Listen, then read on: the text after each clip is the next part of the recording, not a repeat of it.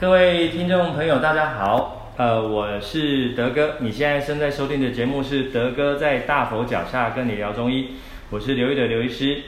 那这一集的内容啊，我还要再跟大家再聊聊啊，呃，我最近大家都知道说，呃，德哥啊，在这个我们在治疗癌症啊的这个研究，还有临床的实践，其实蛮多经验的，还有再加上说这一年多来啊。我们在这个新冠肺炎的疫情之后，大家哦都会产生一种身心焦虑。不管说你是重症的癌症，还是说哦我们这个疫情过后，大家会身身心都比较疲倦、比较焦虑。那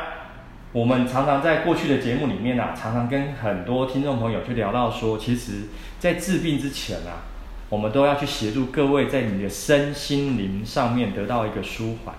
让大家尽可能不要去焦虑，不要去疑虑，因为这个过程当中哦，根据我们过去的一些呃整理的资料、找的资料发现啊，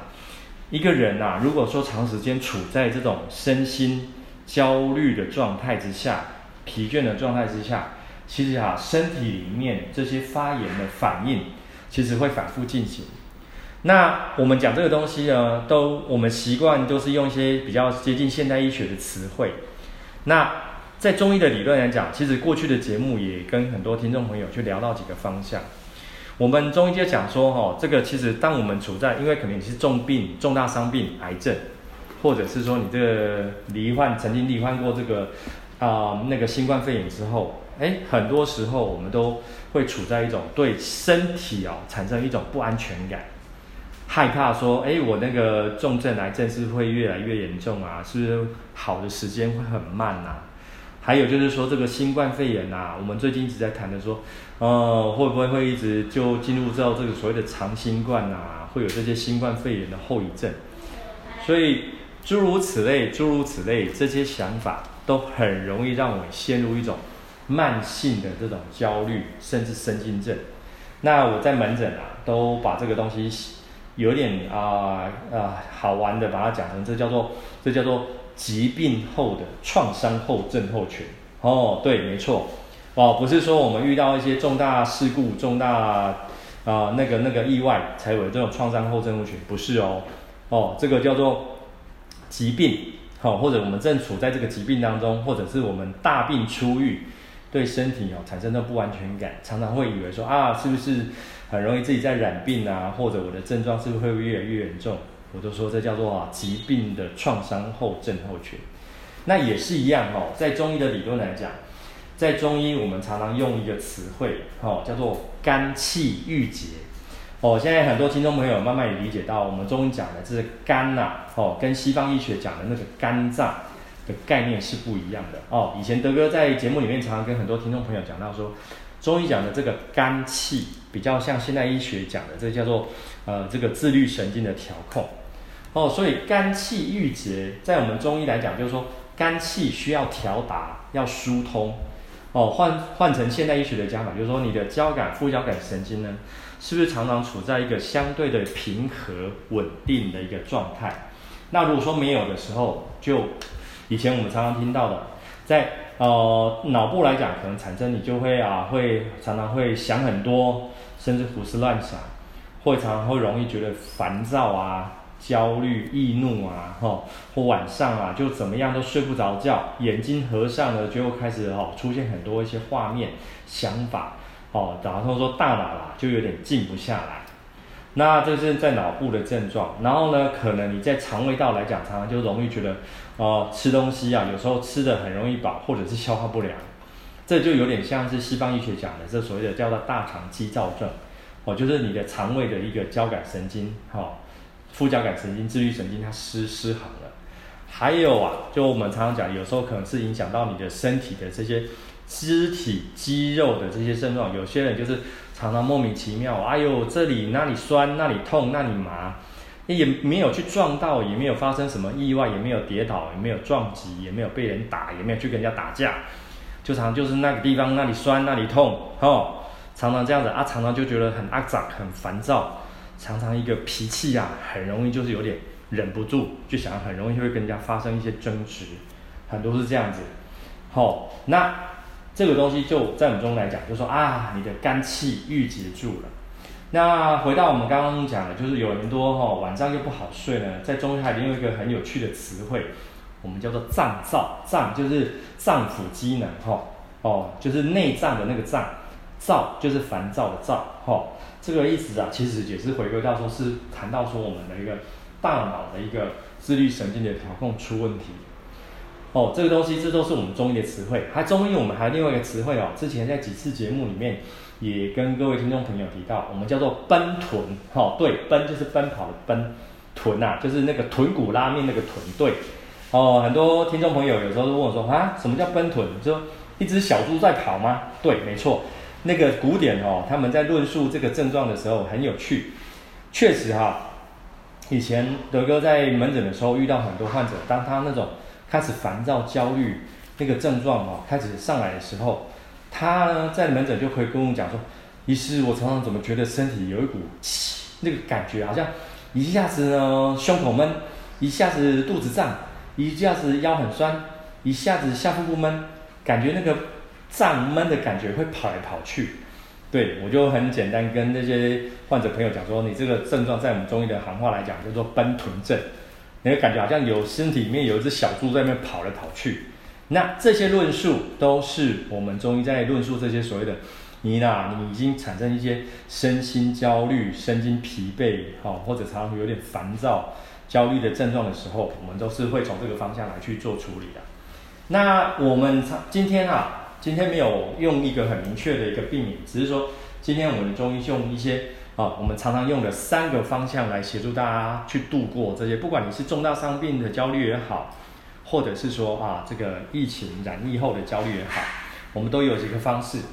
哦，啊这边哈、哦，德哥第一个跟各位提提供一个很有很有用的一个，算是一个方剂哈、这个方剂组成很简单哈、呃，这在我们中医的行话，它叫做栀子豉汤。对，栀子的组啊，栀子豉汤的组成就是那个。山栀子哈哦，有兴趣的听众可以记一下，山栀子两钱哈，还有那个淡豆豉，淡豆豉就是我们哦之前那个早餐有人还是在配的那个硬皮呀，或者有时候有人会去吃那个什么豉汁排骨，上面一颗黑黑的那个就是豆豉，对，哦，就是第一个药叫山栀子，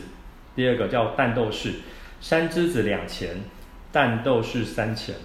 但是为了因应呢，这个现在我们常常听到的这些焦虑不安，我们会加了啊、呃、那个三钱的生甘草，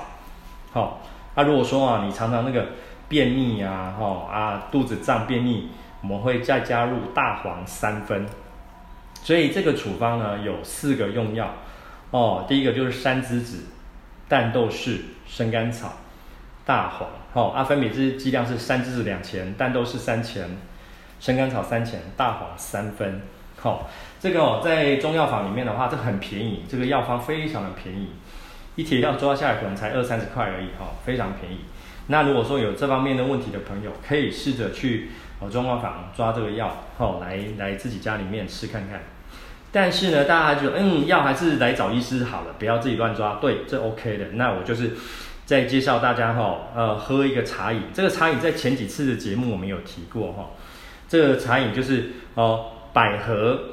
哦麦芽、生甘草、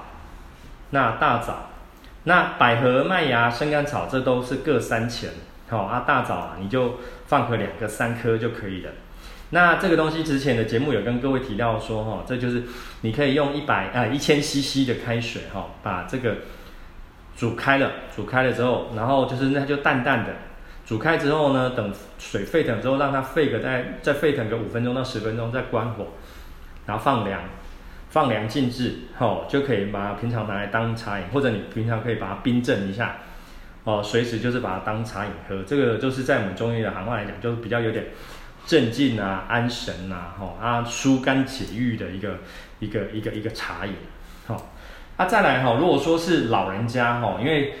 这个疫情啊，或者有些重大伤病的，有时候年纪偏大老人家哦，他们更容易会产生的焦虑。以前啊，德哥有跟各位在跟跟听众朋友介绍一个汤品，哈，我们叫做参枣汤，参就是人参的参，枣哦，枣这个枣是酸枣仁，所以它组成有有四个组成。第一个是西洋参，哦，西洋参来讲哦，这个不要用太重，西洋参用两钱就可以了。啊，酸枣仁哦，因为它口感偏酸，这也不要太多，也是两钱。哦，再来一个生甘草三钱。那我们那时候考考虑到说哦，朋友有吃荤吃素的考量，其实它本身的原组成它是用那个我们去买那个猪心啊，我们就切几片那个猪心，哦，吃荤的朋友，哦哦那个荤食的朋友用猪心，猪心的话你大概用个大概呃几片，大概三十克，哈三十克，大家就是切切几片猪心这样子下去炖汤，好下去炖汤。那、这是给老人家的哦。那、如果说老人家吃素的话哈，我们就说把那个猪心呐、啊，改成那个白果。哦，白果的话，我们就给它放个大概哦，大概两钱三钱，大概可能就是四呃五六颗哦，六七颗白果下去一起哦，去炖汤熬汤啊，这给老人家喝。好、那这是第一个方法。好、第一个方法哦，就是我们用用药啦，或用茶饮啦，哈、或者用这个汤品来去调节我们日常生活。再来啊，我们就要跟各位介绍几个穴道哈。当你觉得阿杂的时候哦，第一个就是我们常听到的百会穴啊，百会穴啊，在我们头顶哦，这个大家很好找。但是这个百会穴哦，哦，德哥不会让你去点百会穴，德哥会请你去刮百会穴。哦，大家知道说现在有一种那种刷子，哎，那梳子，讲太快，梳子。哦，梳子像那个那个梳子像那个。像刮痧板上面还有一点一，那像那个那个颗呃锯齿状的那个梳子，去刮，好像刮痧的感觉，去刮我们的百会穴。那当你觉得很烦躁的时候，就是从百会穴啊由前往后，由前往后这样去刮。哦，啊也一样哦，我们在节目后面我们去放置这个那个穴道的连接，提供大家参考。那、再来哈、哦，第二个哦，我们常常就是宁心安神，有两个神门，今天要跟各位介绍两个神门，一个是在手的神门，一个是在耳朵的神门。哈、哦，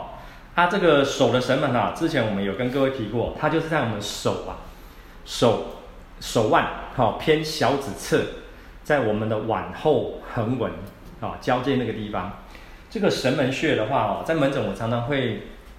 哦用那个。按压耳朵的耳朵那个小耳豆啊，小耳豆是把把它贴在这个神门穴那边，方便大家去按摩。当你觉得哦，哎不好睡的时候，还是觉得有点烦躁的时候，去按摩一下神门穴。再来一个是耳神门哈，这个是耳穴耳豆的一个我们常常用的一个穴道。这个门诊哦，只要来给有给德德哥看诊过的患者，他常常就是我常常一定会按压他们这个耳神门，哈，这个也是这因为就是我们用 podcast 不好讲，那个我们是在节目后面我们会哦附上这个这个这个穴道的位置，那很多习惯被德哥按摩穴道的朋友就说。刘师，你这个这个耳豆有没有在卖啊？说这个我们自己做的哈，因为我们都是习惯用哦，中药有两个用药很好用，一个是叫做白芥子，一个叫做黄不留行。其实他们就是因为小小颗，他们一个颗那个那个药啊，它的大小大概在两 m 米两 millimeter 的大小，刚好就是可以符合去按摩我们这个耳朵的穴道，还蛮好用的。哦，一个是手的神门，一个是。耳朵的神门，哈，这就是我们用在一些宁心安神，哈的一个穴道。那第三个哦，最常讲的哦，我们常跟各位听众朋友分享的就是太冲穴，哦，太冲穴就是我在我们的这个足厥阴肝经哦，我们常跟常很多朋友讲到，这就是我们疏肝理气哦很重要的一个穴道，在我们的脚趾头啊，大拇哥、二拇弟中间，哦，这常常去按压穴道，这个也是我们后面会。再附这个穴道的那个连接给各位都做参考。再来还有一个就是我们上次的节目有跟各位提到，当你要是觉得很烦躁啊、很焦躁的时候，我会请你去刮我们那个肚脐，针对肚脐后面脊椎那边有个穴道叫做命门穴。好，这个地方哦，你不要去敲打它，也不要去捶它，你用按摩或者是用刮痧的方式刮命门。刮命门穴哦，就是你坐在椅子上，哦，或者是你自己用手去敲后面的命门穴，或者是用刮痧板去刮后面的命门穴，让那个气呀、啊、从这个地方能够去把它松掉，不要让那个我们那个焦躁的那个感觉、神经感觉一直往我们的心胸头冲上去，呃，就是我们要去刮命门穴的一个最主要的概念哈。再来哈，再来就是一个最脚底的有一个涌泉穴啊，这个我们在之前的节目常也跟各位提到。那涌泉穴哈，这个时候德哥不会叫你按它，我会叫你哦干什么呢？就泡脚哦。当你觉得不好睡的时候哦，泡泡脚。但是哦，这个时候德哥跟其他的医师会有点不一样的见解哦。夏天哦，因为很热嘛哈，很热的时候啊，我常常讲，当你很阿杂烦躁的时候啊，以心跟以心脏为参考点。那个热啊，都集中在我们的心胸以上。那这个时候呢，我麻烦你啊，让你的脚底心、足底、涌泉穴这个地方呢，去泡冷水哦。好，这什么概念呢？这个就是说哦，当你觉得阿杂的时候，你的血液啊，都积在头面部、心胸以上。那你让你脚底心呢，泡泡凉水的时候，身体呢，为了要救援你的脚底的那个凉凉的感觉，所以血液循环哦。会尽可能往我们的下肢足底心那个地方运行，这个时候就会比较缓解我们这个心胸以上的这个啊血液的压力，你就比较不会那么阿杂。哦，所以夏天的时候，反正你觉得阿杂不好睡的时候，是脚底心要去泡冷水哦。但是冬天就不一样了，冬天呐、啊，真的就是我们常很多听众朋友啊会卡练秋练好，反而不容易睡。这个时候啊，秋冬时节就要稍微泡温水了。那温水的温度呢？哦，最好是在就是在四十度左右，不要超过四十度哦。就一般我们洗澡水的温度哦，稍微再烫一点点那个温度。好、哦，这是在秋冬时节的时候，那让我们脚底心泡热水。泡热水的时候，这代表说很明显，就叫做引热下行。哈、哦，引热下行的话，你呢那个脑部啊就比较不会那么的阿杂，血液就不会往上冲那么阿杂。哈，哦，所以我们刚刚讲了有。哦，要有茶饮有汤品，在这个地方跟各位讲穴道。那最好哦，其实德哥到最后还是要跟各位听众朋友讲说，疫情哈，或者是我们或者是有重大伤病的朋友，一定还是要维持一个良好的一种，有自己的休闲活动，有自己的一个啊运动的习惯。因为生病哦，不是说你这个人完全就就被这个疾病所所影响。哦，我们随时你可能还是是不是假日有一些运动的行程啊，爬山啊，或者你本身就有一些什么喜欢打什么球类运动，我都希望大家他都还去去执行的，或者是说我最近很鼓励大家去啊、练瑜伽啦，哈、以前呢我都会教大家去练太极拳，但是现在对一些年轻族群哦，太极拳好像对很多听众朋友好像太 LKK 哦，太太老气了，所以说我们都是会请很多患者朋友去。学瑜伽，尤其是常从胸口闷的，像我常常讲，瑜伽很多穴道，哎，很多姿势，说错了，很多的练的姿势都是比较是针对我们的开肩啊、开胸这些这些姿势要去练哦。这可能要请你们去请教一些专业的这些瑜伽老师了哈、哦，是这样一个情形。好，好，那今天哦，德哥跟各位讲的这个东西哈、哦，就是啊、不管是重症的朋友也好，还是啊确诊后的这些患者。朋友也好，那我们今天提供了这个三个方法哈，从这个啊用药啦、茶饮啊、穴道，这是我们中医的三法宝。那提供这些想法，让各位听众朋友好好参考一下。还是有什么问题，还是可以大家线上跟我留言哈，还是到门诊来跟我聊。好，那感谢大家今今天的收听，那欢迎大家订阅我的频道。那喜欢的话，请帮忙评分评论。那下个节目我们要聊喽。小朋友啊，要上学了，哎呦，怎么还在尿床啊？哈、哦，这些小朋友可能还是小学生哦，吼、那中药有没有药？有没有方法可以处理？好，那这下个礼拜我们来谈。然后，如果你有想听的主题，那请你欢迎留言让我知道喽。谢谢大家，拜拜。